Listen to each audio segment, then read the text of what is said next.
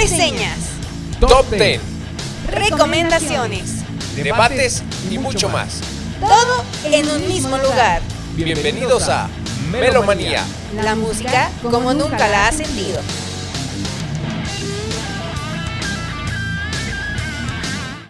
Bienvenidos sean todos a Melomanía, su programa musical favorito. Y bueno, ya estamos retomando nuestra normalidad después de esta semana de excesos por nuestro aniversario Sexo, Drogas y Rock and Roll. Uy, si supieran. Pues platícanos, güey, porque a mí no me. Tú tenías que decir que sí, güey. Ah, ah, sí. Sí. Ah, y como parte precisamente de, de toda esta pues festividad, ¿no? Hicimos varias actividades, digo, eh, comenzamos a hacer este el backstage, ¿no? Una nueva sección que se desprende de Melomanía, que es entrevistar a bandas o artistas que, bueno, pues quieren de otra manera dar a conocer su propuesta más allá de compartirnos su material. Y por otra parte también se hizo una lista de reproducción en Spotify en donde incluimos a todas las bandas que nos hicieron llegar su material durante todo este año que acaba de concluir, año para nosotros como celebración. Tenemos ahí bandas como Harris, Los Mamporreros, Los Pilot Cats, eh, Sobrevivientes del Infierno, Los Excéntricos Calavera, Mentrecta, eh, la... Ay, ahorita se me fue nombres acá también. La Escandalosa Tripulación, eh, Elfos Punk, etcétera, etcétera. Tenemos de todo. Y como dirá la canción de, de la isla de Gilligan, y los demás. Tenemos un poco de todos los géneros, de estilos pop, este, rock, hardcore, este, metal, eh, De para todo. de todo, de todo. Entonces, tópenla, está ahí en la página de Facebook de Melomanía, búsquenla en, en Spotify si no. Se llama Melomanía Aniversario, así se llama la lista de reproducción. Compártanla con todos sus amigos para que llegue pues, a más oídos y que más personas alrededor del mundo puedan conocer el talento con puro power mexicano, ¿no? Que bueno, también se- hay unas bandas creo que de Argentina, una o dos nos llegaron también, pero en su mayoría es, es puro power mexicano. Y también los hemos estado exhortando a que nos hagan llegar sus comentarios, sus opiniones a través de la plataforma de Anchor, que es anchor.fm diagonal eh, melomanía QRO. Y pues, como esto está empezando a dar frutos, tenemos nuestro primer mensaje, ¿sí? Que es de nuestra queridísima amiga y seguidora Piri desde Chile. Entonces, vamos a escucharlo. Ya dije yo, güey, que nos mande dinero chileno a ver si es cierto que está en Chile. La foto no te bastó. No, no me basta. O sea, quieres que llegue en un sobrecito. Diría, diría este Bart Simpson, mentiras gráficas, blasfemias gráficas. Pues vamos a escuchar entonces el, el audio de nuestra queridísima Piri, a ver qué nos comenta. Hola chicos de Melomanía, por aquí desde Chile, Piri les viene a dejar muchos, muchos saludos en su aniversario. Larga vida al rock and roll, así como nos gusta a nosotros. Ojalá sigan así mucho tiempo más. Besitos, cuídense mucho.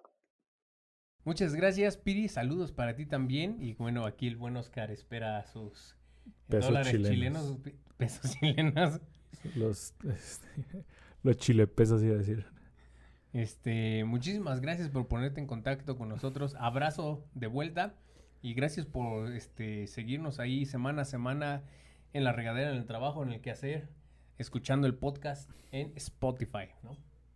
A huevo. A huevo. Y pues ya, vámonos a dejar de guarachuachu y vámonos a iniciar con las noticias de la semana, que hay bastantes, bastantes, bastantes. Noticias.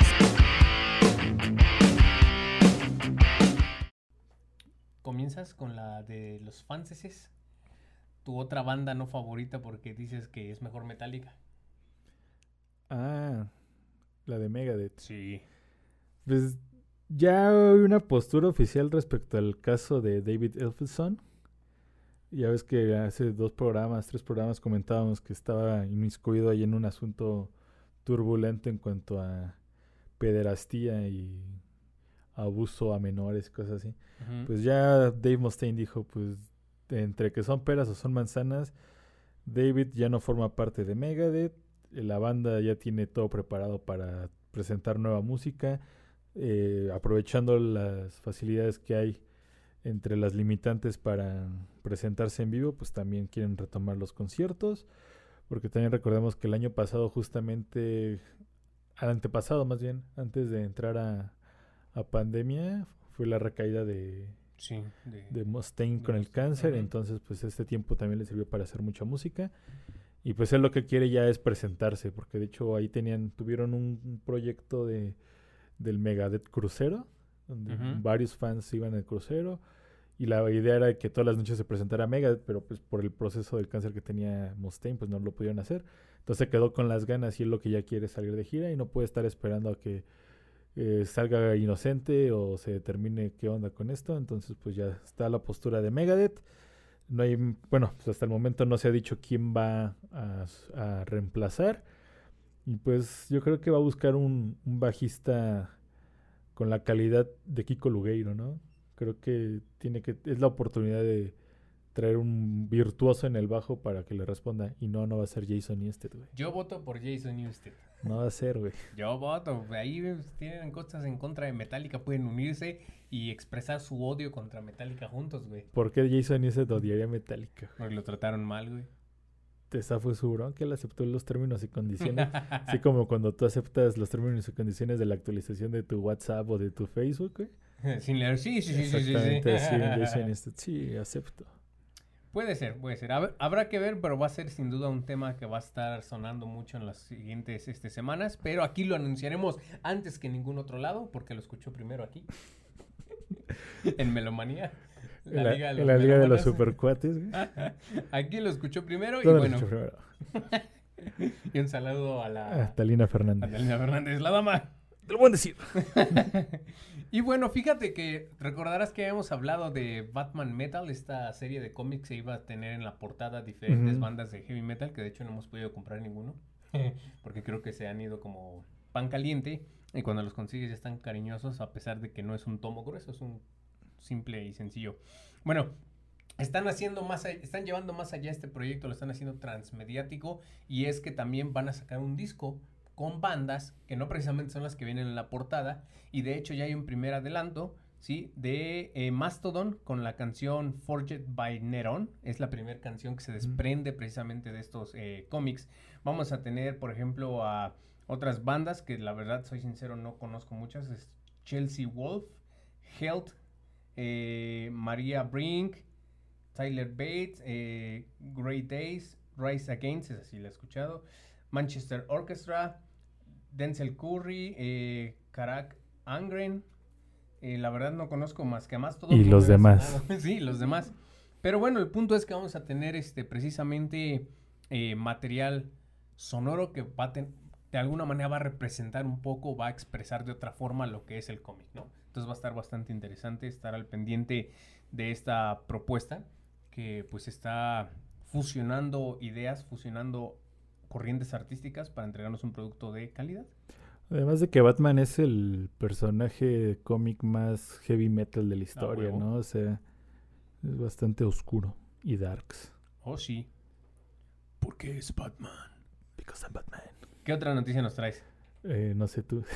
Eh, Pues este, la semana pasada no lo anunciamos porque pues, estamos eh, muy prendidos con nuestro aniversario, pero recordarás que se acaba de formar un nuevo supergrupo de estos. LA entonces, Rats. tú tienes más información, conoces más a los músicos. Pues ya lo, lo mencionó, lo adelantó este Ángel el programa pasado, ¿no? Eh, Rob Zombie junto con su guitarrista ya de varios años, John Fay, quien fuera guitarrista durante muchos años de, de Marilyn Manson y, y que por cierto para mí es uno de los guitarristas más infravalorados porque la verdad es de los más cabrones para mí. Eh, pues se juntan con Nicky Six de Motley Crue y Tony Cofuletos, quien fuera baterista de Ozzy Osbourne y que cumplió el rol de baterista también en la gira, en la reunión y gira de despedida de Black Sabbath, las que tuvieron problemillas ahí con Bill Ward. Pues bueno, decidieron unirse y pues prácticamente es un supergrupo, ¿no? De esta de la altura de un Audio Slave o de un este, este, eh, iba a decir Stone Temple Pilots, pero no, ¿cómo se llaman? Velvet Revolver, cosas así, ¿no? Eh, pues deciden hacer su música y pues ahí han lanzado varias temillas. Y pues es interesante, ¿no? Este, digo, yo cuando lo vi pensé que era un proyecto completamente de Rob Zombie porque digo, ya John Five ha venido tocando con él, pero ya cuando ves la alineación sí te quedas así, ah, no mames, pues va a estar interesante. Recordemos que también Tommy, Tommy Cufletos es un excelente baterista, ¿no? Trae todo el punch, toda la energía. Y Nicky Six, pues bueno, también era gran parte del sonido icónico de Motley Crue, entonces va a estar bastante, bastante interesante. Que liberaron por ahí un cover del cover, ¿no? Porque es un cover de una canción que hizo famosa Johnny Cash. Y la neta, pues está bastante decente el sonido. Ujú. Es ahí como un tipo country con una parte muy hablada y de repente ya más cantado. Se escucha bastante decente, tópenlo. Y pues yo espero que se concentren en, en sacar música original, que no sea como de Hollywood Vampires, que nada más son covers, covers, covers. Entonces, ojalá, porque pues teniendo tanto talento, pues estaría desaprovechado en nada más hacer sus versiones de canciones ya existentes, ¿no?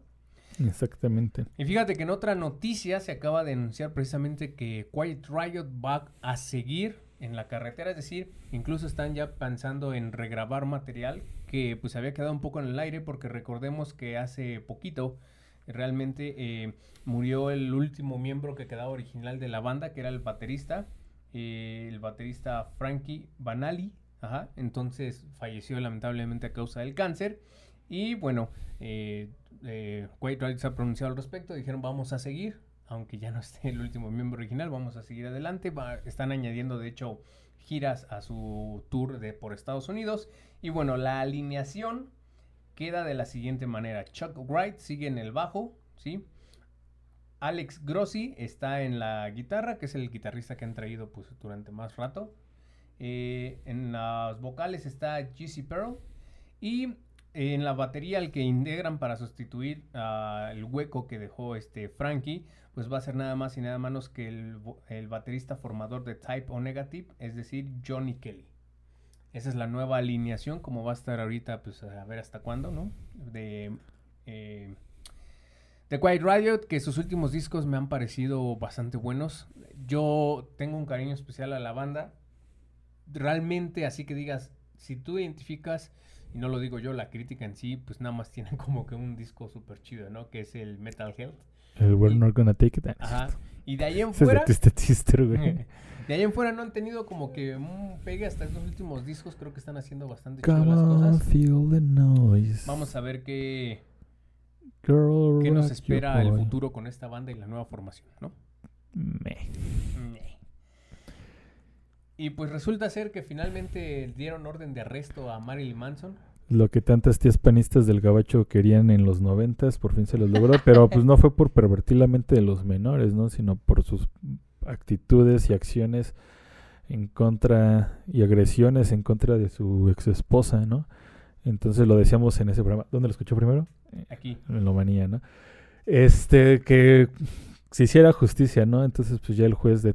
Pero la razón en sí en sí no ha sido todavía por el abuso. Entonces, ¿por qué fue? Por herir a un camar... Agredir a un camarógrafo. Chale. Aquí, en la liga, te cuento...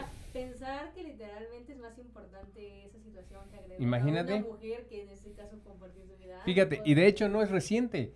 La razón por la cual piden la cárcel es porque agredió a un camarógrafo en un concierto de 2019 en el Bank of New Hampshire Pavilion. Ajá. El camarógrafo fue quien puso la denuncia, ¿sí? Y porque le escupió en la cara. Ah, sí, pues fue mucha tendencia que había escupido, no sé si recuerdes, que había escupido Marilyn Manson en la cara a alguien. Bueno, aparentemente fue este eh, a este camarógrafo y bueno, le cayó tanto en su carita preciosa como en la cámara. Abusé de mi esposa, pero como le escupí al camarero es más importante. Ah, Exactamente. mucho, mucho, Y bueno, aunque no salió lesionado físicamente, Así no hanlo.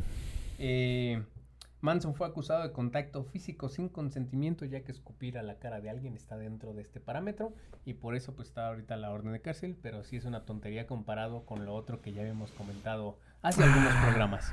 Cinco. Para que vean que no nada más este México es este No, pues la sociedad en general está mal en todo el mundo, la justicia. Y también ya para terminar la sección de noticias, por ahí salió a la luz de que se reveló un nuevo como video inédito entre Chester Bennington y Slash. No sé si tuviste oportunidad de verlo. No, Aparentemente nunca había salido a la luz, está reciente, hace cuatro días. Chequenlo por ahí en redes sociales y coméntenos aquí abajo qué les pareció. Y eso ha sido todo con nuestras super noticias. Vámonos rápidamente a las recomendaciones, que para eso Oscar nos se pinta pintamos solo. solos. Ah, güey. Ah, era el pinche mentes conectadas. La recomendación de la semana. Pues fíjate que ya era una banda que ya tenía ganas de recomendar desde yo creo que el primer programa, güey, pero nada más como, como voy haciendo, güey. Eh, unas hermanas de Monterrey, un trío, un power trío bastante, bastante cabrón. Tres niñas de entre, creo que la más grande, la más grande tiene 21 años y la más chica tiene 17. Que nada más y nada menos se trata que de Warning Ya. con su más reciente sencillo llamado Choke. Choke. Entonces, pues, es- son unas niñas que ya las ha analizado este soundtrack, ya Correcto. una- han causado conmoción en todo el mundo porque es impresionante la forma en cómo tocan con tanto poder, ¿no? Como se desenvuelven bastante, bastante bien en el escenario.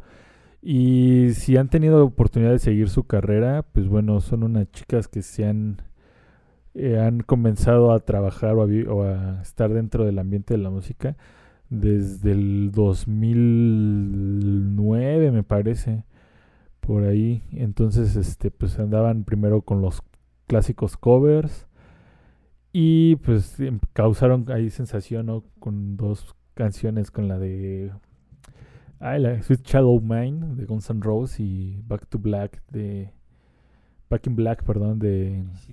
ACDC y Enter Sandman de Metallica. Ahí se hicieron ba- bastante virales en aquellos años. Pero ya cuando empezaron a lanzar su, su propia música, pues te quedas bastante, bastante perplejo de el poder con el que tocan estas niñas, ¿no? Y lo que comentaba la, la semana pasada, ¿no? Creo que el futuro del rock se está volteando a que lo continúen o lo mantengan vivo precisamente las niñas. Entonces, pues esta banda nacional, pues está haciendo bastante, bastante bien las cosas, ¿no? De hecho, ya han tenido presentación por ahí en el Vive Latino, en el Tecate Pal Norte. Y pues bueno, ahí se pueden chequen la, la rola, si pueden, en específico chequen la versión que tienen en su estudio, este, donde grababan todos sus videos de niñas. Y la verdad está bastante, bastante cabrón. Choke de The Warning. Están bien pesadas. Yo les voy a recomendar una banda que me salió hace algún tiempo en las recomendaciones que te pone Instagram, ¿no? Cuando estás ahí viendo las historias. Se llama Black Smoke Trigger. Es una banda que mezcla elementos de hard rock con elementos de stone. Está bastante chida su propuesta. Digo, no es nada nuevo, nada que no se haya hecho, pero pues suena, suena cool, ¿no? Entonces, denle una topada por ahí porque seguramente les va a latir bastante. Es este, pues música que te vas que pondría sí o sí en un largo trayecto en carretera, ¿no? Está bastante chido su estilo. Entonces, pueden checarlos ahí en YouTube como Black Smoke Trigger y ahí darse un quemón con su propuesta musical. Y bueno, pues ya vámonos a entrarnos, adentrarnos de lleno en tema. Y es que, bueno, pues hoy les traemos ahora sí un top cerrado, top 10 de discos que cumplen 30, 30 años. años este 2021. Es decir, aquellos que salieron a la luz en el año glorioso de 1991. Porque yo nací en ese año. Puro puto nacido. Entonces, eh, pues sí, es un año bastante, una década bastante complicada en el sentido de que, digamos, todas las bandas de los 80s de glam metal empiezan como a... ya, habían valido verga, güey. Exactamente. Ya, y empieza única. otro género, que es el, El grunge, grunge. Que bueno, tú traes una propuesta de grunge, yo traigo una propuesta de grunge. Ajá. Y creo que por ahí dejamos de lado otra banda que también era de grunge y estrenó también disco, pero año, el pero grunge no lo comienza a tomar fuerza y el pop eh, comienza también a transformarse. Ya empiezan a haber otro tipo de personalidades. Posteriormente, durante toda esta década de los 90, pues ya tendremos el auge de las boy bands, ¿no? Más adelante. Que ya venía de los 80 con los eh, New, los, new, los Bookies on the Block. New Kids on the Los Block. The New Kids on the Block. Así es. Y también, bueno, no sé si considerar este a los Jackson 5 como una. Pero esos son como de los 70. los 70s? Ajá. tu cable o algo porque me dejó de otra vez. Bueno, bueno, bueno, bueno. Bueno, bueno, bueno.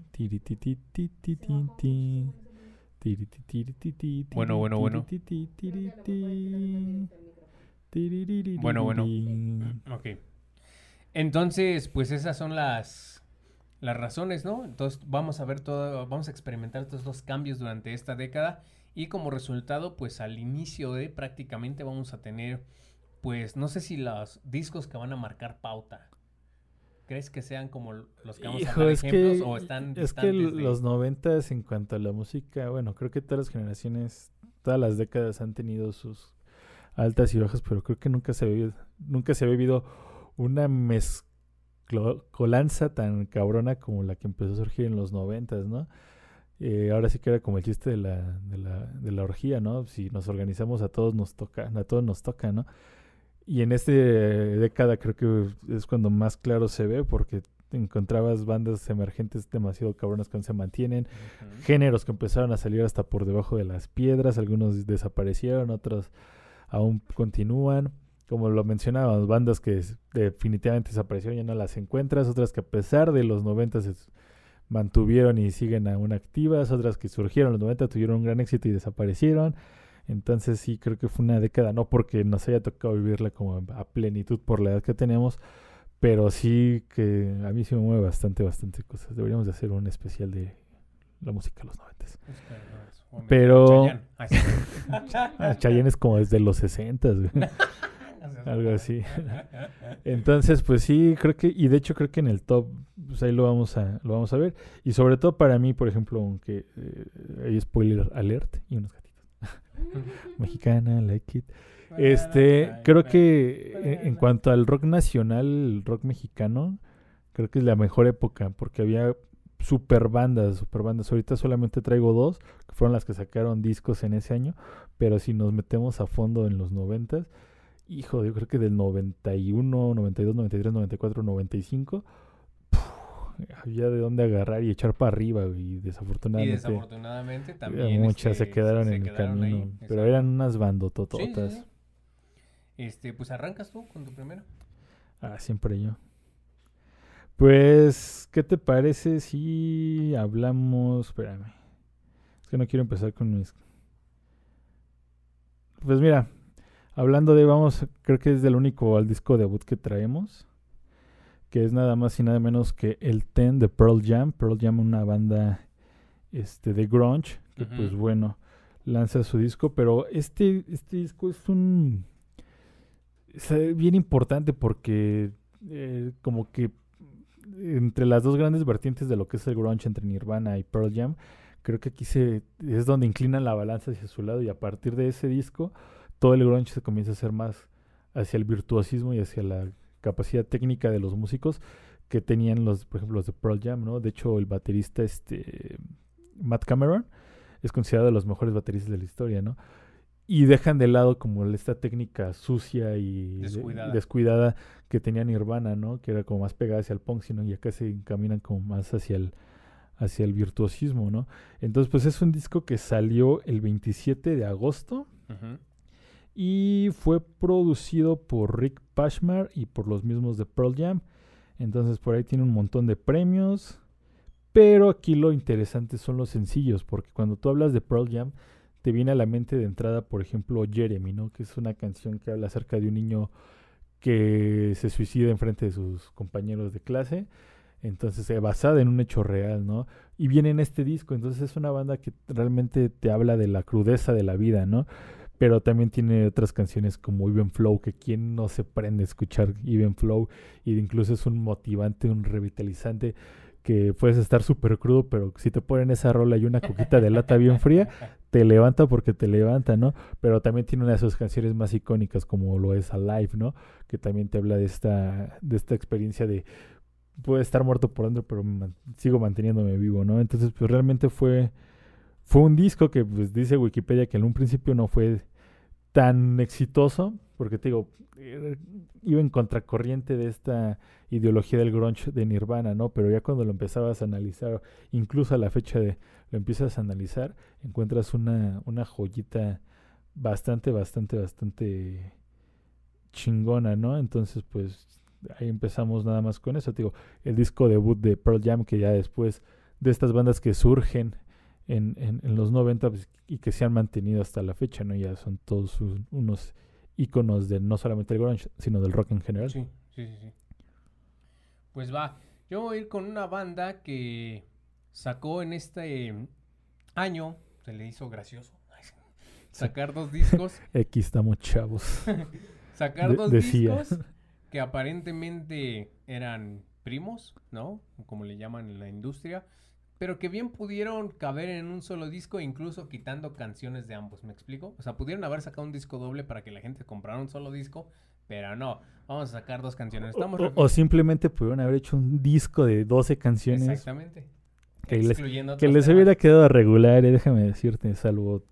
Yo creo que los dos chingadazos que tiene la- el disco es regular. Estoy refiriéndome a Guns N' Roses, que creo que fue una de las bandas dentro, es que no las clasificaré tampoco como glam, pero de hard rock que empezaron más tarde, ¿no? Eh, Heavy metal, güey. O sea, yo, yo sí la de Guns N' Roses los clasificaría como una respuesta americana a una banda como Judas Priest o inclusive Iron Maiden, ¿no? O sea, no con ese duelo de guitarras gemelas, porque pues, todo lo podía hacer Slash, aparte su guitarra acompañante no, no hacía nada. Exacto, sí. Pero así como de heavy metal, güey. ¿no? Sí, nos referimos al disco Use Your Illusion 1 y 2 que salieron el 17 de septiembre del 91. Eh, bueno, en el caso del número 1, pues es el tercer disco de la banda, el segundo pues es el cuarto porque lo lanzaron el mismo maldito día. Y para el caso del disco, el primer disco es el segundo más exitoso después de su álbum debut de 1984 que fue Appetite for Destruction. El Use Your Illusion 1 vendió 30 millones de discos alrededor del mundo, a comparación del 2 que solamente vendió más o menos 28 millones de copias, ¿sí? Eh, el Use Your Illusion 1 ha sido 7 veces disco de platino en Estados Unidos y November Rain vendió por sí sola 10 millones de copias como siendo el single más exitoso, obviamente solo después de eh, Sweet Child of Mine, ¿no? De su ah, de disco debut. Eh, bueno, en cuanto al Use Your Illusion 2, está catalogado como el álbum más melancólico, oscuro, triste y reflexivo de la banda. El sencillo You Could Be Mine. Güey, ya le agregaré ahí aburrido. Y aburrido, güey. ¿no? You Could Be Mine es el tercer sencillo más exitoso de la banda. Que aparte fue banda sonora de. No me acuerdo si Terminator o Last, Last Superhero, algo así. Con Go Let It Cry. No. No, la de. Esa, la de. No, no, no. ah, no, ¿cómo dijiste que se You llama? Could Be Mine. You Could Be Mine, ajá. Bueno, ese nada más vendió- Superhero Action, algo así, güey. Lo checamos y lo ponemos. Esa nada más vendió 7 millones de copias por sí solo. Y bueno, el Use Your Illusion 2 fue el último disco con Easy Stradlin, que fue el guitarrista, ajá, Ujú. y Steven Adler. eh, y ah, bueno, así se rompió la formación clásica de Guns N' Roses. Con el primer disco tiene dos hitazos, ¿no? Que es November Rain, una canción emblemática. Y el otro... Don't eh, Cry. Don't Cry, ¿no? Pero también tiene canciones más movidas como Garden of Garden of Eden, que también está chidilla. Y tiene por ahí este otra canción que se me fue ahorita el título, pero en comparación del 2 está más movido. Que son discos largos, ¿no? Los dos traen como 15 canciones, no sé cuántas. No, el primero trae 14, el segundo creo que trae 12, güey. Pero aún así, pero creo son que. largos discos, ¿no? Y que volvemos a lo mismo. Si hubieran sacado uno solo y le hubieran quitado temas que están como que además, pues hubiera estado chido. Aquí se diferencian estas dos propuestas de lo primero que habían sacado porque empezaron a meter más cosas como blues, más cosas de repente con tintes country, sobre todo en el primer disco. Y no fue tan hard rock como lo fue el Appetite for Destruction y su segundo disco. Sin embargo, eh, pues el uno es muchísimo mejor que el segundo, aunque no es lo mejor, pero se entiende y bueno, por eso están aquí. Bueno, la portada está basada en una, un fresco de Rafael que se llama algo así en la... no me acuerdo. No confundir con la tortuga. No, no confundir con una... Ah, mira, es el- la escuela de Atenas. Está basada en la escuela de Atenas de Rafael, que es un fresco. Entonces, en eso está basado en las portadas. Y vámonos a una intervención musical y es que hoy traemos una propuesta bastante chingona. Es una mezcla chilena y una mezcla finlandesa. Es decir, un guitarrista chileno se fue a vivir hasta este país lejano, ¿no? Para formar un proyecto que mezcla, bueno, al menos en esta canción que les vamos a presentar, una esencia latina mezclado con metal frío y nórdico, ¿no? Entonces quedan una propuesta visual en el video y auditiva bastante interesante. Por ahí comentábamos tras bambalinas que sonaba un poco a Santana, ¿no? En sus mejores épocas. Nada más que un Mm. poco más pesado. Con General. batería doble bombo. Yo te dije, en Santana conoce a Lars Ulrich. Pero bueno, la canción se llama Songo. Vamos a escucharla y en un momento regresamos. No se despeguen, están viendo Melomanía. Ya estamos de regreso aquí en Melomanía y acabamos de escuchar Songo, esta canción del compositor chileno Eric Ávila, que está. Ay, a mí me prende, me pone cachondón en el buen sentido de la palabra. Eh, bastante interesante, ¿no? Es, es, es. Próximamente esperamos tenerle una entrevista para todos ustedes, pero es muy chingón cómo puedes fusionar culturas y cómo, pues, mi intención, ¿no? Lo que más quiero preguntarles, ¿en qué momento se te ocurrió me voy a ir hasta Finlandia? Preguntarle cuando gobernaba el PAN, Finlandia se parecía a México. Era lo mismo. ¿En qué momento decidiste irte a Finlandia? O sea, está bastante loco, porque no, es decir, no se fue a, Es- a- no se fue a Europa, Europa en el sentido de España o cercano, no se fue a Canadá o Estados Unidos. No se fue a Europa básico. Ajá, no se fue a Europa básico, se fue hasta hasta allá. Entonces, pues está muy chido porque pues siempre relacionamos Finlandia con black metal, ¿no? Y quema de iglesias. güey, Y quema de así, iglesias. ¿no? Pero la canción está sublime, se la recomiendo muchísimo. Vayan y búsquenla en YouTube. Songo se llama. Y pues pónganse a bailar acá sabroso. Sí, a mí me, o sea, no me, mi comentario de que Santana meets Lars Ulrich no es por demeritar el proyecto, simplemente así se me, me sonó, o sea, las guitarras suenan bastante, bastante, porque estaba pensando en la, la esencia que dio Santana al rock latino, pero acá lo llevan a- al extremo, ¿no? Entonces es eh, metal latino, por así decirlo, entonces suena bastante, bastante chido, ¿no? Porque tú me decías, güey, suena como salsa, pero no, porque la base de- la salsa es un poco diferente, pero cómo catalogas esa- es- esas guitarras icónicas del rock latino, güey? Entonces, Sí, por sí. eso. Santana meets Mike Portnoy, güey, Lars Ulrich, así. Entonces, por eso. Finlandia meets eh, latino. Fuego candente. O fuego. Taquitos de canasta.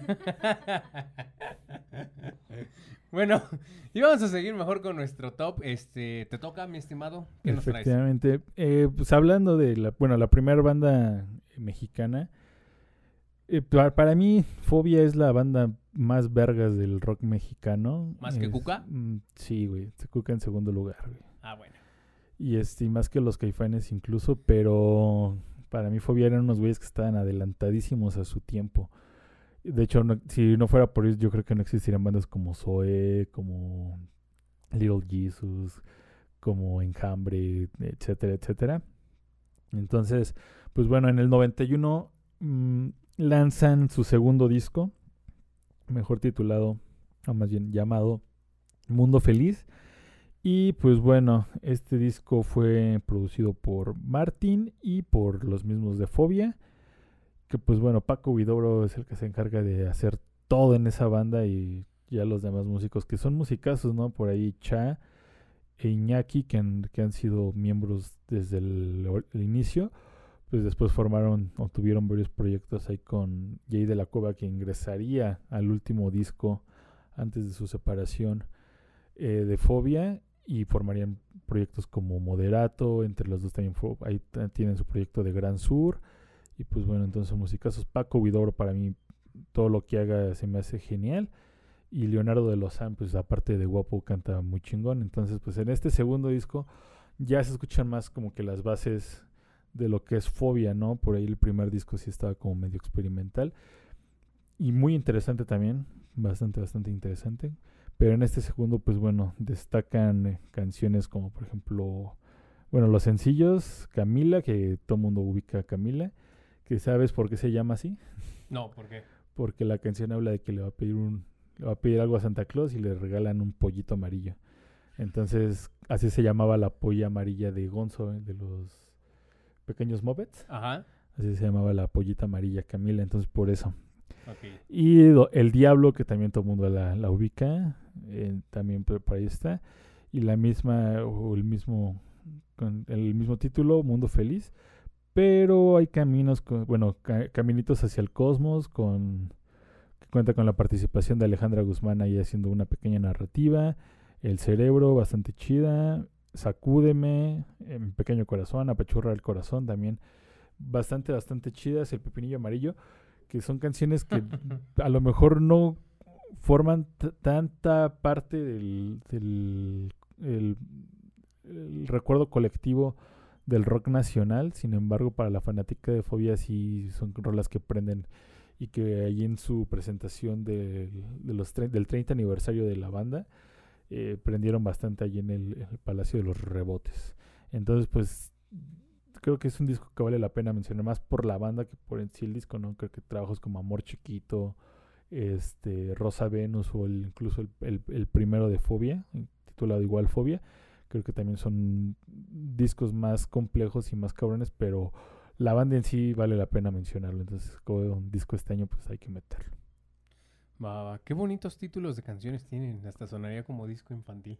Parecería. De hecho, si, Sí, sí. eh, si de esto si han tenido oportunidad de topar el Unplug que sacaron el año pasado, eh, muchas de las instrumentaciones y orquestaciones que hicieron en sus canciones eran con juguetes, algunos inflables, otros eh, de como percusión, pero eran juguetes, güey. Entonces, de hecho, la escenografía era como muy infantil porque era como el concepto que le querían dar. Entonces, sí, es, es una banda bastante bastante interesante. No sí, sí. solamente se quedan en la parte música, sino también van allá a lo, a lo visual.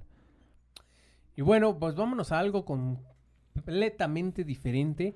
A una banda que marcó pues una época, marcó una década. Pero que bueno, al menos creo que tuya y mía no es santo de nuestra devoción, salvo algunos temas por ahí que tienen. Y estamos hablando nada más y nada menos que de Nirvana con su disco eh, Nevermind, ¿no? Que este disco se ha convertido en uno emblemático, no solo por la música, sino también por la portada, que creo que lo comentamos por ahí en nuestro especial de portadas, pues grandes Icónicas. portadas del rock, ¿no? Que es este, pues esta foto de un niño desnudo, un bebé, que va persiguiendo ahí un dólar en una piscina, ¿no? Que está agarrado en un anzuelo. Que precisamente esta idea la tuvo, pues seguramente en un momento de pacheques, Kurt Cobain junto con Dave Grohl, cuando estaban viendo partos en el, en el En agua. el agua. Y entonces, pues él quiso hacer algo así, ¿no? Kurt Cobain se le ocurrió, sin embargo, cuando pues se dieron cuenta, bueno, cuando pudieron, vamos a bajar, no sé, no de YouTube todavía, pero como buscar imágenes así se daban que- cuenta que eran como muy gore, ¿no? Estaban muy, muy, este, pues no iba a pegar la portada. Entonces encargaron a un fotógrafo y bueno, creo que terminó siendo el hijo de un amigo del fotógrafo, del mismísimo fotógrafo este niño, donde pues evidentemente pusie- tomaron la foto de un bebé nadando en una piscina, ¿no? Entonces, pues hubo problemas al inicio porque obviamente se le ve su pequeñita parte al bebé, pero a fin de cuentas lograron dejar este la Su pene. la su pene del niño ahí porque Cobain dijo, si tú tienes problemas al ver este la imagen, o sea, el pene de este niño, entonces eres un pedófilo, pedófilo que se esconde, ¿no? Un pedófilo en potencia. Entonces, bajo ese argumento logró que se pudiera, que no se censurara la imagen del niño. Y bueno, eh, aparentemente la contraportada es un tanto perturbadora porque tiene como diferentes, según lo que leí, fotos de vaginas con algunas infecciones que Kurt Cobain coleccionaba como esas fotos.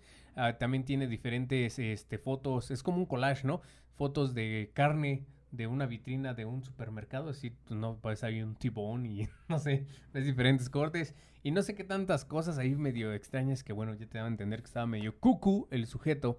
Pero bueno, ¿qué va con este disco? Pues fíjense que logró destronar del puesto número uno Billboard al disco de Dangerous de Michael Jackson, que bueno, pues Michael Jackson en cuanto a ventas también era un monstruo, ¿no? No era cualquier cosa hablar de eso. Entonces lo destronaron en el puesto número uno de Billboard y fue clasificado en el puesto número 17 en la lista de los 500 mejores álbumes de la historia y el puesto número uno de los 100 mejores álbumes de los 90 según la revista Rolling Stone, ¿no?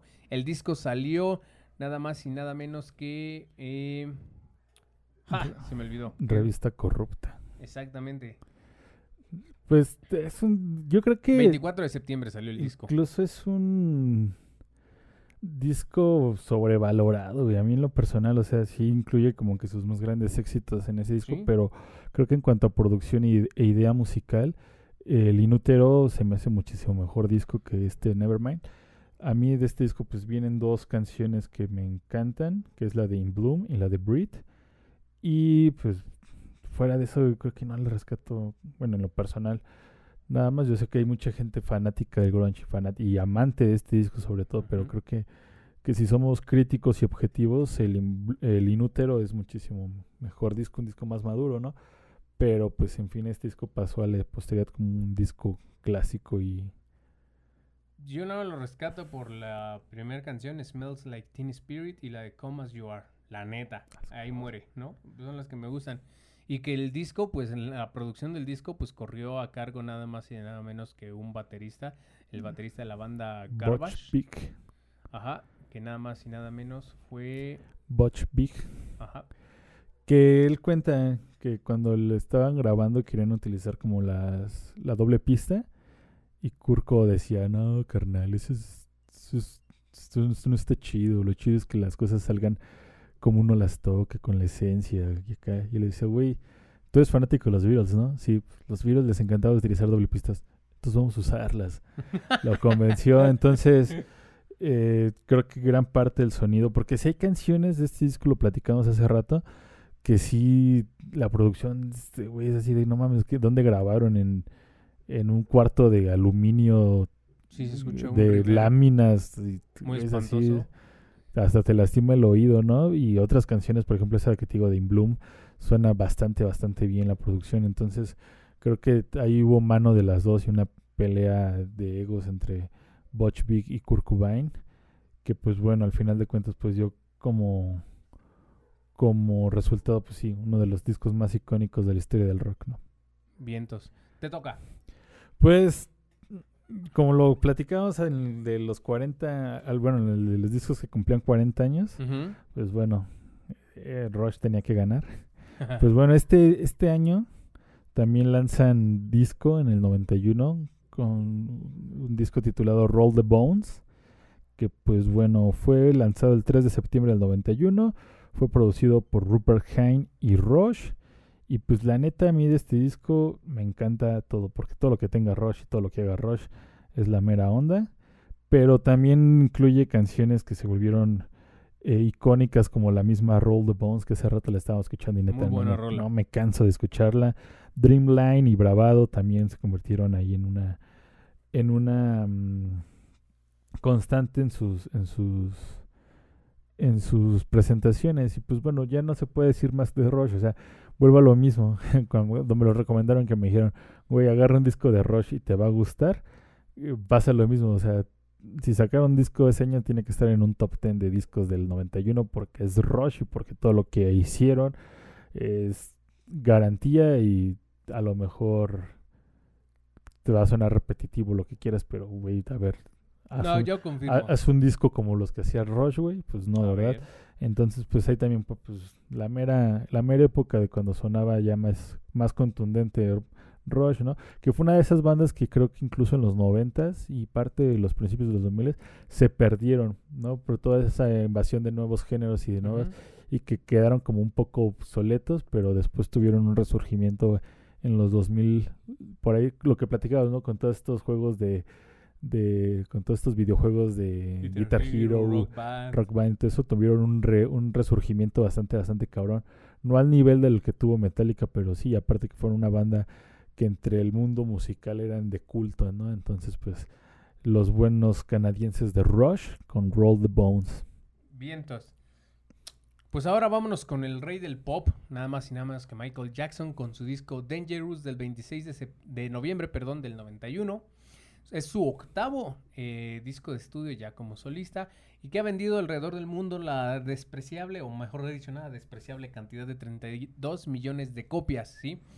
Y aquí me pasó algo muy particular al escuchar este disco y es que las primeras tres canciones, no sé, te comentaba que yo sentía que era un disco como un poco atemporal porque seguía sonando a los ochentas, que si bien estaba muy cercano, es cierto, pero estas tres primeras canciones eran muy muy ochenteras con mucho sintetizador así atascado.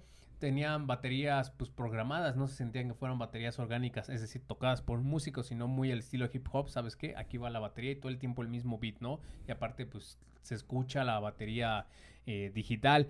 Entonces en ese sentido sí me abrumó un poco las canciones porque eh, pues estaba como aburrido a comparación de lo melodioso que eran sus discos anteriores. Y es que, bueno, mucho tuvo que ver que Quincy Jones ya no fuera productor de, de Michael Jackson a partir de este disco. Y entonces se dejaron de enfocar en la melodía para enfocarse en el ritmo, que es un disco bastante rítmico, que tiene mucha influencia de hip hop, rap. Y por ahí se dice que mezclan o empiezan a meter un género que se llama New Jack Swing o Swing Beat, que es un género dirigido y popularizado por Teddy Riley y Bernard Bell, que bueno, el primero estuvo trabajando de la mano de Michael Jackson para este disco. Este género, si lo ponen en palabras más, palabras menos, dicen que es como el pop, pero interpretado por personas afroamericanas que lo modifican, entonces le meten R&B, le meten jazz, le meten otras Que, blues, ¿no? Se convirtió en lo que tiempo después haría Usher o haría este Seal, ¿no? Ujú. I believe I can fly.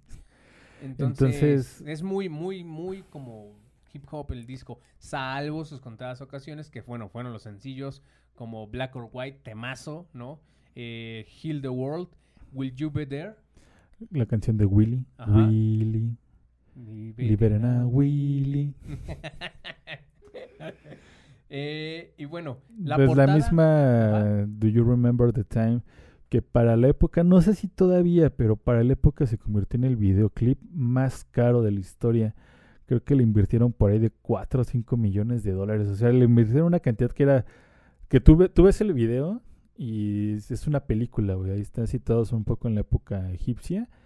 De hecho cuenta con la participación de este... Ay, güey, ¿cómo se llama? El de la guardería de papá. Este actor. Ah, producción. Eddie Murphy cuenta por ahí con su participación y Gracias, otros producción. y otros eh, ot- otros este a- artistas también eh, participaron en él. Entonces, pues sí, la, la onda estaba muy grande. Y si no me equivoco, también en la gira promocional de este disco fue como la más ambiciosa y la más cara hasta el momento, tanto de Michael Jackson como de la música. Y de hecho, creo que esta gira fue la primera que lo trajo aquí a México a tocar, la gira del Dangerous. No estoy seguro, a lo mejor la estoy mintiendo, pero por la portada estoy seguro que sí. De hecho, hasta salieron ahí, había, había la- los coleccionables de, de Pepsi los Ujú. pepsilindros traían toda la, toda la esencia. Y si no me equivoco, ¡Eh, se dio cuenta! que no se iba es a que está indignado porque no lo metimos al programa de aniversario. Entonces, Estoy compartiendo noticias sobre el racismo, pero. Mollerín está indignado porque no estuvo en el programa de aniversario.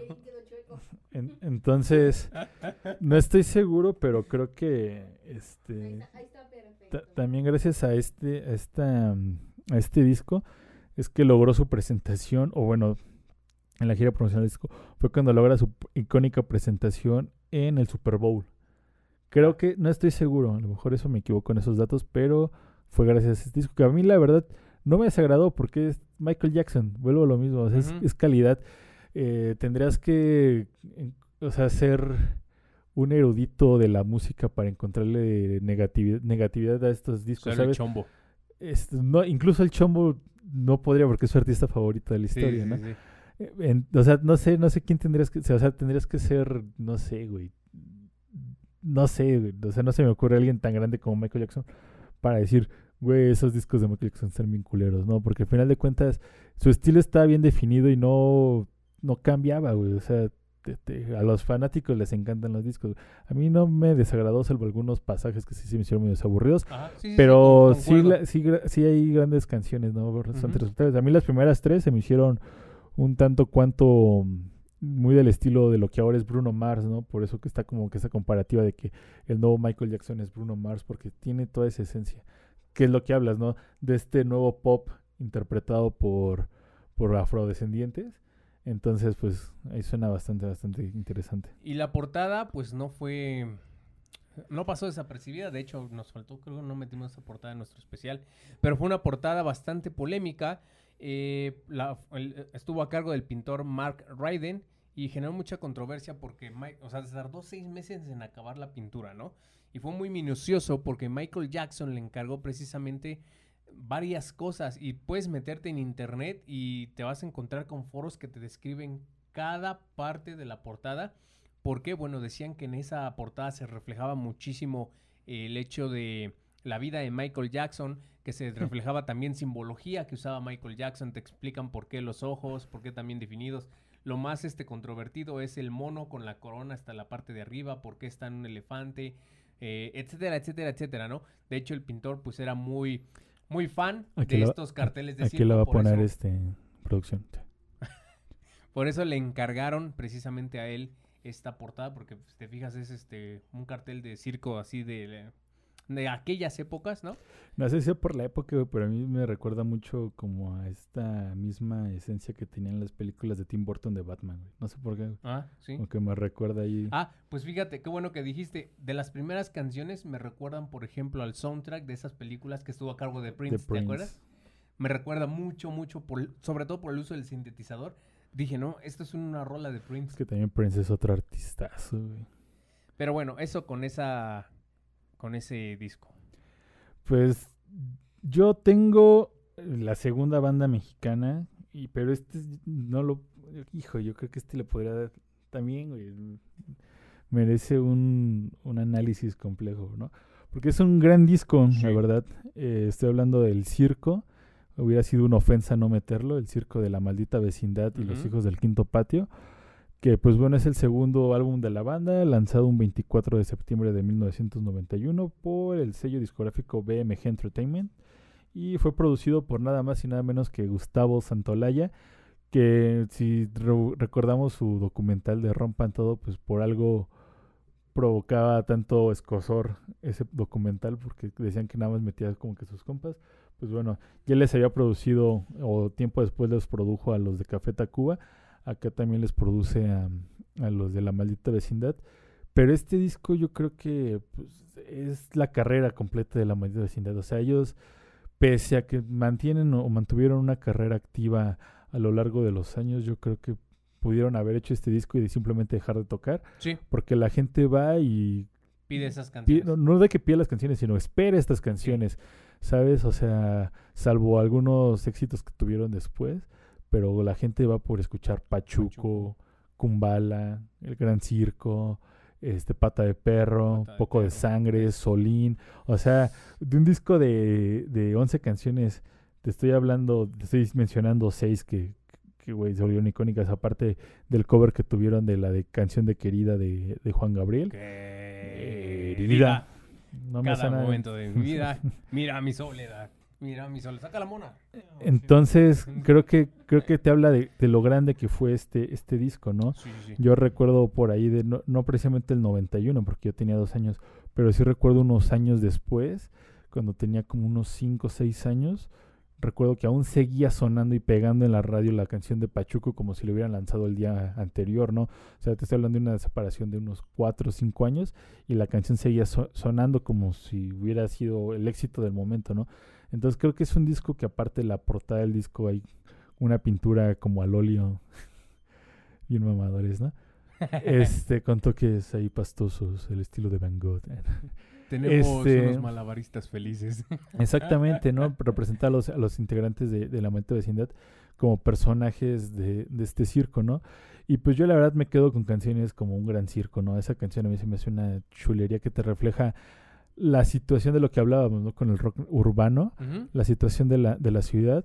Y yo siempre he dicho, ¿no? Que sabes que tu, que tu colonia está jodida cuando puede quedar perfectamente de soundtrack o de, o de música de fondo la canción de Gran Circo de la Maldita Vecindad, ¿no?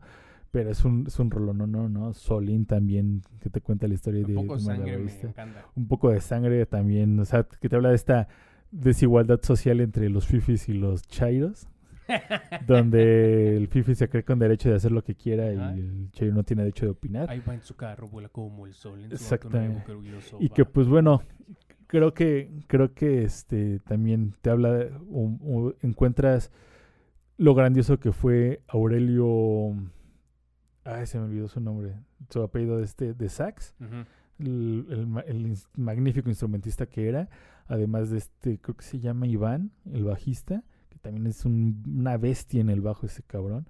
Entonces, pues la voz de Rocco inconfundible y aparte la los músicos que traía el pato en la guitarra y los, el baterista y los percusionistas que traía en ese entonces, pues creo que hicieron una combinación perfecta para sacar un disco perfecto que a la fecha es de los de los de los discos icónicos del rock nacional, o sea, es de esos discos que como mexicano y como latinoamericano, tienes que tener presente sí o sí, no hay de otra, ¿no? Sí. Está a la altura de, no sé, a lo mejor el rock internacional, de un Led Zeppelin 2 o de un Black Sabbath, de, de un Paranoid, ¿no? De Black Sabbath. Entonces, el circo de la maldita vecindad, ahí está. Sí, fíjate que yo lo comentaba en otros espacios, eh, cuando yo empecé precisamente a tener el gusto por la música rock, ¿no? Que fue por ahí en la preparatoria, pues tenía mi Super Dixman y me di cuenta que mi papá tenía ese disco en original, no sé por qué, lo tenía. Y Que bueno, dije gustaba la Matanga la mon- changa, Le gustaba la mota. dije Matanga la changa y le di bastante amor al disco hasta que pues, le partí su mandarina porque se rayó, ¿no? Aparte de que ya sabes, lo tenía metido en estos estuches que metías infinidad de discos, ¿no? Estos redondos o cuadrados, el mío era redondo. Entonces le di en la torre junto a Era al disco de Era 2. Iban, oh, iban. Viva Entonces, la O. Ese era mi soundtrack, ¿no? De los primeros años de la, de la preparatoria. Finales de tercero y secundaria, principios de preparatoria. Tenía por ahí eso, tenía Mago de Oz y tenía Eminem y tenía Era. Esos, esos eran mis cuatro discos que reproducía hasta el cansancio día y noche. Y El Circo es un discazazazazo. Ya lo he dicho, es uno de mis discos favoritos que próximamente debo de adquirir nuevamente porque... Lástima No, que ya nada te lo venden en Digipack. güey. ¡Ah, qué asco! Sí, chingan su madre. Perdón, es que estamos en contra de los Digipacks porque se pierde la estética del disco así perfecto en su cajita cuadrada, transparente. El, ¿Cómo le dicen? Ah, Jewel. el, el booklet, güey, aparte bueno, y el también. booklet, sí. El booklet, creo que gran parte, bueno, ya lo hablaremos después, pero gran Eh. parte de la apreciación de los discos es precisamente el booklet, ¿no? El- todo el arte que viene, que contiene dentro. Y bueno, ya mi última recomendación es un disco de Brian Adams que se llama Walking Up the Neighbors, que salió el 24 de septiembre del 91. ¿Tienes Waking Up the Neighbors? Waking Up the Neighbors. Walking, estamos en España. Estamos en España. Walking Hostia. Up. Walking up the ni- por A&M Records y bueno, lo más destac tiene dos canciones chidas, la más destacable es el sencillo Everything I Do, I Do It For You, que Look tuvo into my 16 semanas como número uno en las listas de Reino Unido. Y es el segundo más, es el segundo disco más vendido del artista no con 10 millones de copias, ¿no? O sea, no ha sido como que su carrera tan prolífica. Take me aside. Pero ¿cómo se llama la otra? Take my La que creo que abre el disco. Es que no sé, porque yo de Brian Adams, aparte de la de Everything I, Do, I Do It For You, conozco la de Summer of the 69 y la de... mm, La No, que esta que- canta con Rod Stewart, la de All For Love. No, esta también es Oye, también te falta 18 Till I Die, también es muy bonita canción. No sé, no soy un adulto contemporáneo. Las canciones que hizo, él hizo todo el soundtrack de Spirit, pero en inglés. Que aquí hizo Eric Rubin. Uy, que es un cabrón Oh. también, vaya. Ya, Gracias, ya- producción. ya vimos por qué lo metieron, vaya. Alguien le aceptaron los chicotazos. No, no, no, mira, te voy a decir la Que, que también Brian Adams, a la parte de esta mm, Robin Sparkle, son como que los grandes íconos de, de Canadá en cuanto al, Sí, al pop, ¿no? Entonces, sí es un gran cantautor que, como menciona producción, eh, no solamente tiene esos temas, porque hay muchas, hay, eh, o sea, tú vas a un concierto de Brian Adams y creo que hace algunos años tuvo de las giras más vendidas, güey, porque sí la, la fanática de Brian Adams es como que bien fiel, ¿sabes? Porque precisamente tiene ese como toque para, para crear canciones románticas y pegajosas, pero pues bastante, bastante bien. Que su contraparte americana era este Bruce Springsteen. Oh, ya. Mira, la canción que te digo que también es bastante conocida se llama Can't Stop This Thing We Start. No la conozco. Te he puesto que si la escuchas la vas a... Ahorita la la- la vas a decir, ah, era esa. Te digo, o sea, creo que tiene otros éxitos, como bien comentas, pero que no a simple escucha, salvo su sencillo de este disco, dices, ¿a cuál? Pero bastante digerible y bastante romanticón el, el, el- trabajo de este álbum. Es creo que eh, la mezcla de todavía un artista rockero, pero romántico popero, pero mantenía el equilibrio, el balance bastante perfecto, como diría Thanos. Perfectamente equilibrado, ¿no? No se iba ni así a hacer tipo, no sé, Chayanne. Ah, la de Summer of 69. No se iba Ya a la había mencionado. Sí, ya que- Es que estoy ocupada. In the summer No se iba a hacer tipo Chayanne. 69. pero tampoco era una banda de los ochentas de glam, ¿no? O sea, tenía la el perfecto balance para gustarle a chicos, medianos, grandes, a las abuelitas, a las mamás y a las jóvenes pubertas y pubertos. Esa fue mi última recomendación de este top. Sí, me quedan dos, güey. Te estás olvidando los dos mejores discos del 91. El de Metallica, ah, no mames. Pues me voy a... Uy, no, voy a cortar porque tenemos 30 minutos ya. co- continuamos con el que fuera el quinto álbum de la banda californiana de funk, punk, rock. Nada más y nada menos que los Red Hot Chili Peppers con su Blood Sugar Sex Magic. Que, ajá, que yo creo que, bueno, están acostumbrados, ¿no? También venían del Mother's Milk, del Freaking Up Style, cosas así. Entonces, este disco yo creo que marcó un antes y un después en la carrera de los Chili Peppers. Pese a que su sonido ya había cambiado en su disco anterior, que fue el Mother's Milk, con la inclusión de Chad Smith y de John Frusciante en batería y guitarra respectivamente. En este disco escucho un trabajo más, más, mm, ¿cómo decirlo? Más, este, no, no producido, sino más preparado, más consistente. Entonces, pues bueno, también es un disco que incluye los grandes éxitos de la banda, ¿no? Que uno pensaría que después de un chingadazo como lo fue este disco ya no harían otra cosa y pues tómala, ¿no? Después sacaron un, un Californication, después sacaron un Stadium Arcadium, que también discos, discos muy cabrones. Y pues bueno, este álbum marcaría como también el, la primera salida de John Frusciante, que también ha sido un integrante que ha ido y venido de los Chili Peppers. Pero pues bueno, en este disco marcaría su, su salida curiosamente, ¿no? Ya después sería este ocupado su lugar por Dave Navarro para sacar un muy buen disco que no tiene el crédito que debería como lo es el One Hot Minute. Pero pues en este disco encontramos yo creo que las grandes canciones como Give It Away, eh, The Power of Quality, que la canción con la que abre el disco está muy cabrona, Breaking the Girl, hay una canción media extraña, unos ritmos de batería muy, muy, muy interesantes. Under the Bridge, que yo creo que es la canción más, o una de las canciones más tristes y melancólicas de los Chili Peppers, donde la letra está inspirada en, un, en la peor resaca que tuvo a Anthony Kiddis cuando dijo que el peor momento que había vivido en su vida fue cuando despertó de una de una loquera debajo de un puente y se había dado cuenta que pues, no quería volver a vivir eso, no quería volver a sentir esa sensación de, de güey, neta, tan mal estoy que me tengo que estar drogando abajo de un puente. Entonces, pues por ahí eh, eh, te platica eso, ¿no? Ah, por cierto, tu papá acaba de fallecer, el, papá- el padre de Anthony Kiddis acaba de fallecer en, en estos meses, que pues de hecho creo que a la edad de 8, 9, 10 años lo llevó a que se metiera con prostitutas y le dio, él fue el que le dio las drogas para que se iniciara y las vendiera incluso. Su papá que era... Muy Robert Downey Jr., ¿no? Ajá, su papá era, creo que actor de, eh, ¿cómo se llaman? Doble de acción, una cosa así. Entonces, pues ahí está ahí miscuido también en, en varios negocios turbios. Y pues bueno, es un disco que, a pesar de que pareciera que es largo porque tiene 17 canciones, se te pasa muy rápido, ¿no? Incluso lo disfrutas y también tiene como esa cadencia entre necesito energía, un calmante, más energía y termina el disco, ¿no? Entonces, pues ahí es un discazo de los Red Hot Chili Peppers, de los icónicos de los Red Hot Chili Peppers, porque realmente marcó un antes y un después en su carrera, pero pues para mí no es el mejor, pero sí es de los más chingones. Pues Aparte de que también ajá. la portada es muy, muy, muy icónica, con ellos como en un tribal entre flores, espinas y rosas. Y ahí sus carillas, pues también está como que bastante, bastante icónico. Pues antes de que cierres con Suck Merólica, creo que este disco lo había dejado pero de lado, pero lo voy a meter a fin de cuentas al último momento porque es rápido. Pero sí, creo que dentro de la historia del rock merece el nombre.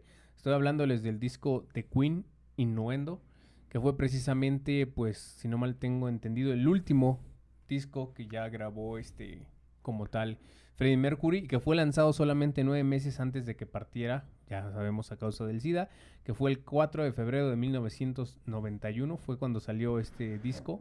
Y bueno, pues tiene canciones como Innuendo y la típica y la que te marca, ¿no? Que creo que es The Show Must Go On. Que bueno, cuando se filmó ese videoclip, pues ya veías a Freddie Mercury completamente demacrado, Sí, maquillado, pero todavía de pie y dándolo todo por el todo.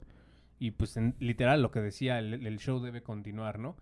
Sí, pues de hecho, cuando eh, Freddie Mercury se entera que tiene, que tiene, que es portador de VIH y después que genera el síndrome de inmunodeficiencia adquirida, SIDA o AIDS por sus siglas en inglés. Ah, siempre siempre perro. quiero aplicar esa ¿no? por sus siglas en inglés. Este, él lo que dijo fue eso, o sea, no nos podemos detener. Mientras tenga aliento, voy a seguir trabajando y voy a sacar, voy a hacer lo más que se pueda. Y creo que sí, este fue el, último disco que lanzan con él en vida, porque todavía después sacarían. The Miracle, pero ya es con, con Freddie Mercury fallecido. O no me acuerdo, no creo si es The Miracle o otro. Pero sí, ya, ya este, no, mira, The Miracle fue antes. Entonces el último disco de Queen, no sé. Pero sí, ya un Freddie Mercury McCartney, pues justamente en el 91 es cuando pierde la vida, creo que sí. un- El último se llamó Made in Heaven. Ándale. Del 95. Entonces, pues pierde la vida el... No, no fue el primero de diciembre, creo que fue el 29 de noviembre del 91, creo. Ahí nos corregirán. Entonces-. Entonces, pues ya queda para la historia, queda como ese detalle, ¿no? Del último disco en vida de, de Freddie Mercury. Y pues para terminar este disco, pues es imposible no hablar del 91 y no hablar de los 90 sin el disco más controversial en la carrera de Metallica, ¿no? Es nada más y nada menos que Metallica. Así bien, ese es el título del disco, mejor conocido como The Black Album.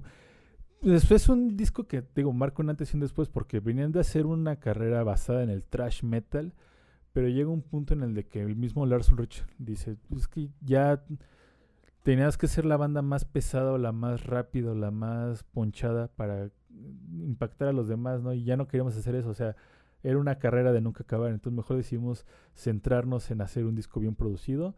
Llaman a Bob Rock como productor, quien fuera, quien había tenido un gran éxito produciendo el Dr. Feelgood de Motley Crue. Y cuando lo escuchó Lars Ulrich dijo, güey, yo quiero que así suenen los bombos en mi siguiente disco, ¿no? Entonces llaman a Bob Rock y Bob Rock, pues con su técnica, hace sonar el bajo de Jason. En este disco sí se escucha, se escucha bien cabrón, ¿no? Entonces, pues crea un disco que también creo que el constante de este disco y del pasado y del pasado y del pasado que di son que son discos que marcaron como un antes y un después en cuanto a los los temas, ¿no? También aquí en este disco encontramos temas clásicos como Enter Sadman, Sad But True, eh, The Unforgiven, Nothing Else Matters, of Wolf and Men. Entonces creo que también hay, hay un, un sonido bien, bien cabrón, ¿no? Y te digo, fue un sonido que ya no se tornó tanto al trash, o sea, seguía siendo heavy metal, pero ya no era trash metal, ¿no? Ya lo, incluso la, la, la fanaticada los crucificó de que se habían vendido, que ya no eran el Metallica de antes.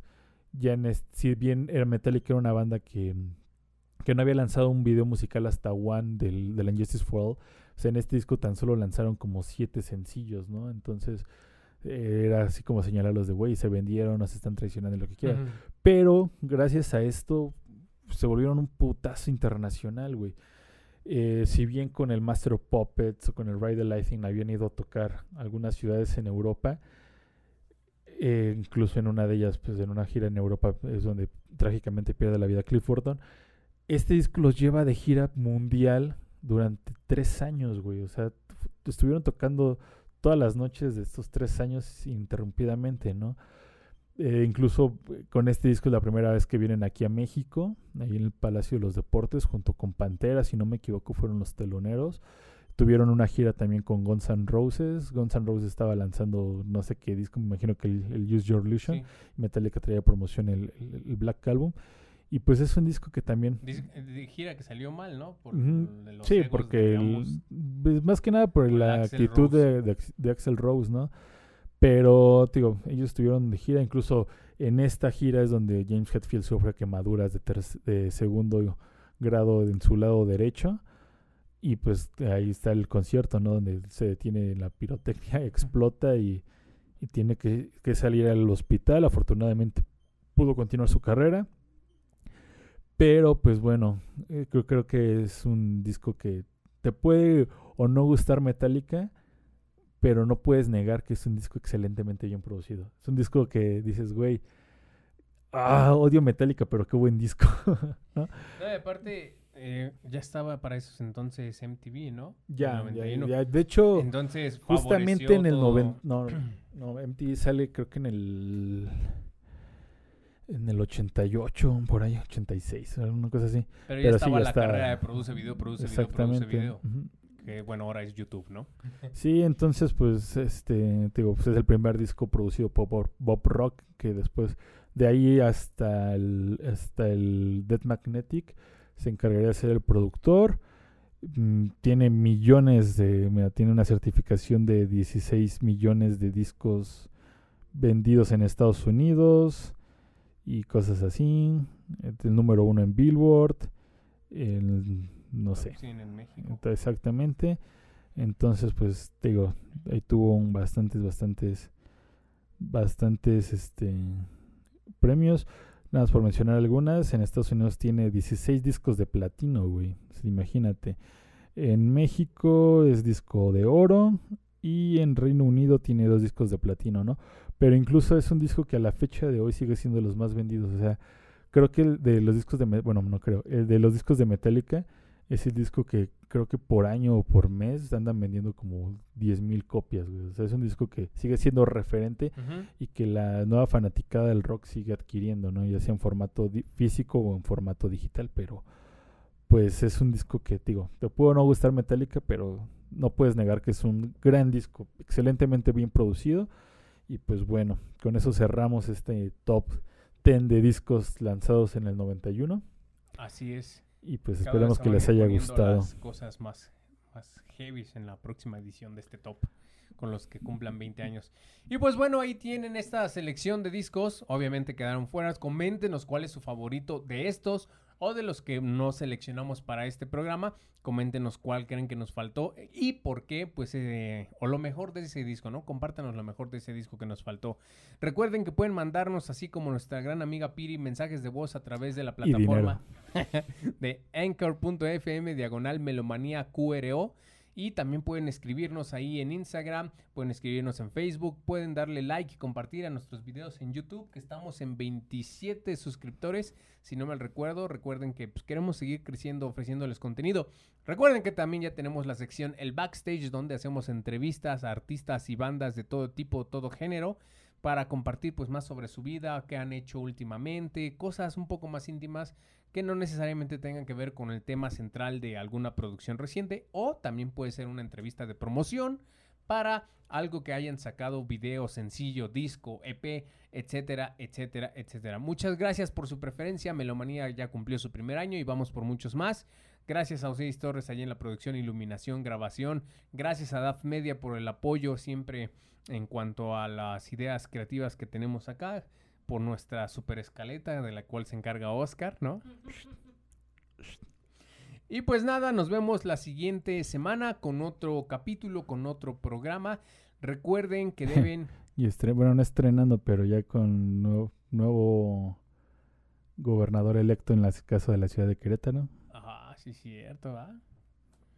Nos va a matar el pan otra vez, pero bueno. Vamos, este... Recuerden eh, consumir música, comprar discos y subirle a todo volumen. Yo soy Dave Harris. Soy Oscar de Jesús. Y nosotros somos Melomanía. Nos vemos la siguiente semana. Bye bye. Melomanía, una producción de DAF Media. Gracias por sintonizarnos. Recuerda que tienes una cita todos los lunes a las 8 de la noche por Facebook, YouTube y Spotify.